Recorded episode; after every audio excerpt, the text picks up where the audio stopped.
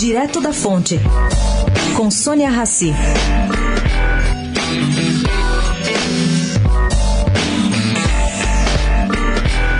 A guerra para que o CAD não aprove a compra da Liquigás pela Ultragás se intensificou nos últimos dias, visto que o caso será julgado amanhã. Vou aqui lembrar. O grupo Ultra pagou 2 bilhões 800 milhões de reais pelo ativo. E se a transação não vigar, a Ultragás pagará multa à Petrobras de 280 milhões. No contrato também, o comprador, o Grupo Ultra, se comprometeu a aceitar qualquer remédio que o CAD impuser.